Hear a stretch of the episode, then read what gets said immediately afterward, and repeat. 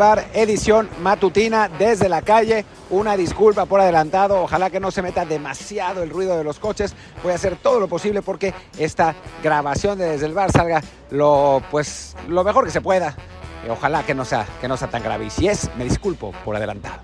Sobre todo porque vamos a hablar de la selección, es el tema en este momento y creo que hay hay bastante que, mencionar, ¿no? Em, bueno, antes de seguir adelante, recordemos que yo soy Martín del Palacio y los invito a que nos acompañen en las eh, plataformas de podcast de costumbre, en Spotify, en Google Podcast, Apple Podcast eh, y todos los, que, todos los que ustedes ya conocen, además de en nuestro Twitter, que ya es desde el Barpod, desde el Barpod y el canal de Telegram al que le está yendo muy bien. Y estamos a punto de regalar unas, una camiseta firmada por tres jugadores de la selección, Ochoa, Guardado y Raúl Jiménez, así que poquita cosa nada más, así que pues suscríbanse al canal y eso pues les va a abrir la puerta para poder seguir con todo en este, bueno, pues con la camiseta y con todas las cosas que tenemos aquí en la cobertura de Desde el Bar. Pero bueno, en fin, platiquemos de, de la selección y este, esta edición del podcast decidí hacer una, pues, un, como si fuera una columna que se llamaría tres ganadores y tres perdedores de los partidos internacionales que se jugaron.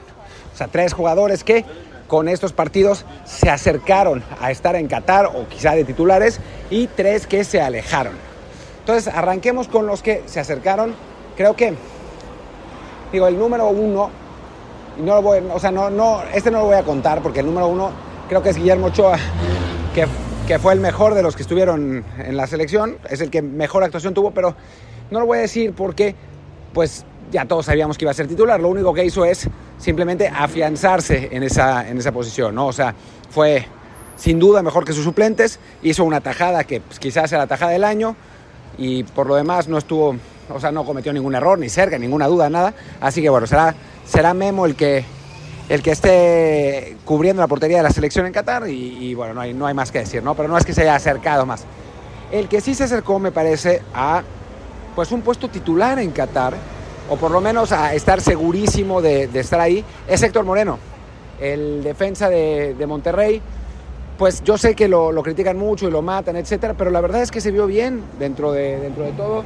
Eh, había terminado la temporada con Monterrey con una lesión y en ese sentido no había podido desplegar su mejor nivel. Ahora, ya sin lesión, físicamente bien, pues se le vio a la altura físicamente de eh, los dos equipos más eh, potentes, digamos, más, más físicos a los que enfrentamos, que fueron Nigeria y Ecuador. ¿no? Eh, Héctor sí se fue, superado en una jugada en el partido contra, contra Ecuador, precisamente en la jugada de la tajada de Memochoa, pero fuera de eso tuvo, tuvo buenas intervenciones, tuvo esa salida de balón que le es tan preciada al Tata Martino y que pues prácticamente le asegura su lugar en el Mundial y muy probablemente como titular. Digo, faltan meses, ¿no? Pero si el Mundial fuera ahora, seguramente Héctor sería titular. ¿Por qué? Porque vamos a hablar de el primero que eh, pues fue un perdedor en esta, no, no porque él sea un perdedor, sino fue un perdedor dadas las circunstancias en esta fecha FIFA, que fue Johan Vázquez. Se había dicho que Johan Vázquez había estado lesionado y por eso no había jugado. Ya pregunté y la realidad es que solamente estuvo lesionado en el segundo partido y era una pues una molestia en el tobillo que sí no le permitió jugar, pero que tampoco era muy grave, ¿no? El primer partido y el tercer partido se quedó fuera por decisión técnica. Y esa decisión técnica tiene que ver, según lo que entiendo, con que no tiene tan buena salida de balón y eso para el Tata Martino es fundamental. Y pues aunque quizás defensivamente, no quizás, defensivamente está mejor que Moreno, en este momento en el conjunto Martino considera que no es suficiente. Y además, bueno, pues ya vimos que Johan Vázquez publicó una foto en su Instagram, pues haciendo pensar como que ya no va a estar en el, en el Mundial. Y pues esas cosas tampoco le gustan al entrenador argentino. Así que, pues sí se ve complicado, o sea, al punto que puso a Jesús Angulo, a otro central por izquierda, lo hizo fatal. Y ahora no me parecería sorprendente que en el grupo de cuatro centrales vayan tres por derecha, es decir, Araujo, César Montes quizás Salcedo o el Cata Domínguez, no sé, tres por derecha, y Héctor Moreno como el único central por izquierda. Así que Johan Vázquez fue uno de los grandes perdedores de esta fecha FIFA porque pues ahora sí su situación con la selección nacional se ve pues muy complicada, ¿no? Em, pero bueno, Segundo ganador, Fernando el Nene Beltrán, el mediocampista de las Chivas. Según el propio Martino, lo impresionó muchísimo eh, por su intensidad, por la manera en que manejaba el balón, por la potencia que tuvo. Y la verdad es que a mí también me impresionó muchísimo, nada más que media hora. Después de, esa media hora, pues Beltrán físicamente se cayó, ya no pudo estar a la, altura y, México perdió en consecuencia, ¿no? O sea, él había sido parte muy importante de que la selección jugara bien esa media hora contra, contra Ecuador y después pues ya, ya no pudo. Y lo mismo le había pasado contra Nigeria. Así que, que bueno, es ganador porque Martino lo señaló, porque sí cumplió con el papel que Martino quería darle, ¿no? El rol era el de Charlie Rodríguez.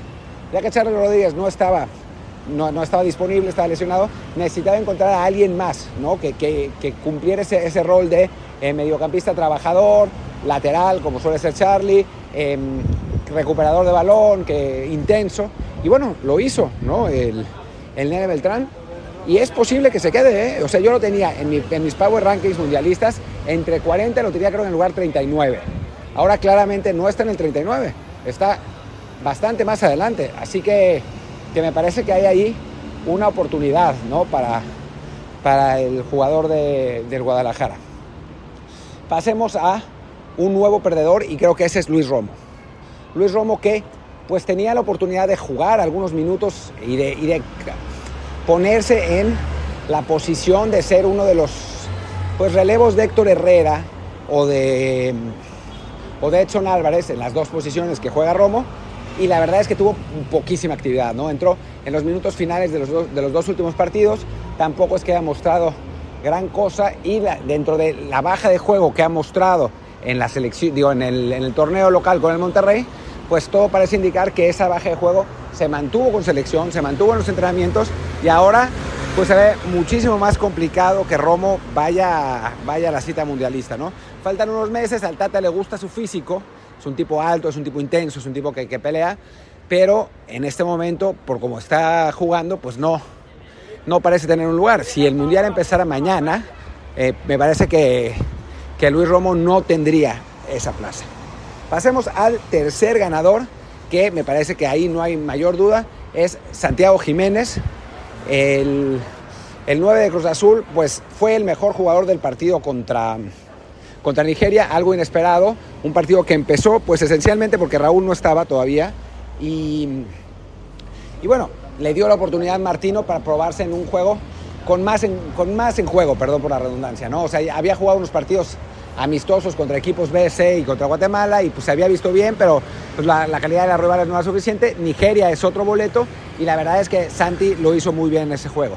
Después no jugó en, en el segundo encuentro, pero en el tercero fue él el relevo de Raúl Jugó pocos minutos, la verdad, pero lo que mostró, los pocos minutos que jugó, estuvo bastante bien otra vez, ¿no? Bien con la pelota, bien físicamente, bien intentando llegar eh, al área, eh, desde segunda línea o, en primera línea también. O sea, yo creo que, la verdad, eh, Santiago Jiménez se puso ya en contención para, poner, para ganarse ese tercer puesto de centro delantero en el Mundial, ¿no? O sea, está Raúl como primero, a pesar de su mal momento, a pesar de que de que, bueno, no ha anotado gol en jugada con la selección nacional de, los últimos dos años.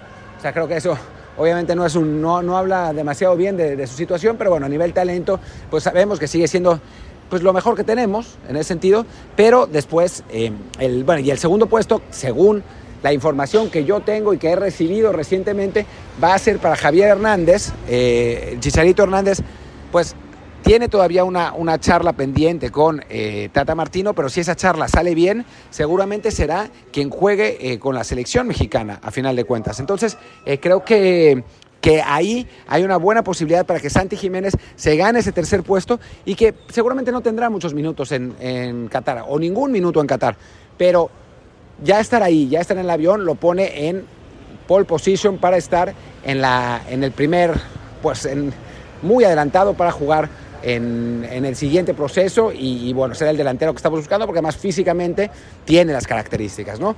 Y el gran perdedor en este sentido es Henry Martín, ¿no? O sea, Henry Martín que había mostrado cosas cuando había jugado con el Tri, que le había metido dos goles a Jamaica importantes en, el proceso clasificatorio y eso le daba, eh, pues, un trato importante de Tata Martino y después que también el, propio Martín había eh, pues hecho una gran labor en los, en los Juegos Olímpicos, pues ahora quedó relegado a jugar 20 minutos en el partido contra, contra Nigeria y ya está, ¿no? No, no volvió a ser considerado, no salió ni a la banca en el tercer juego.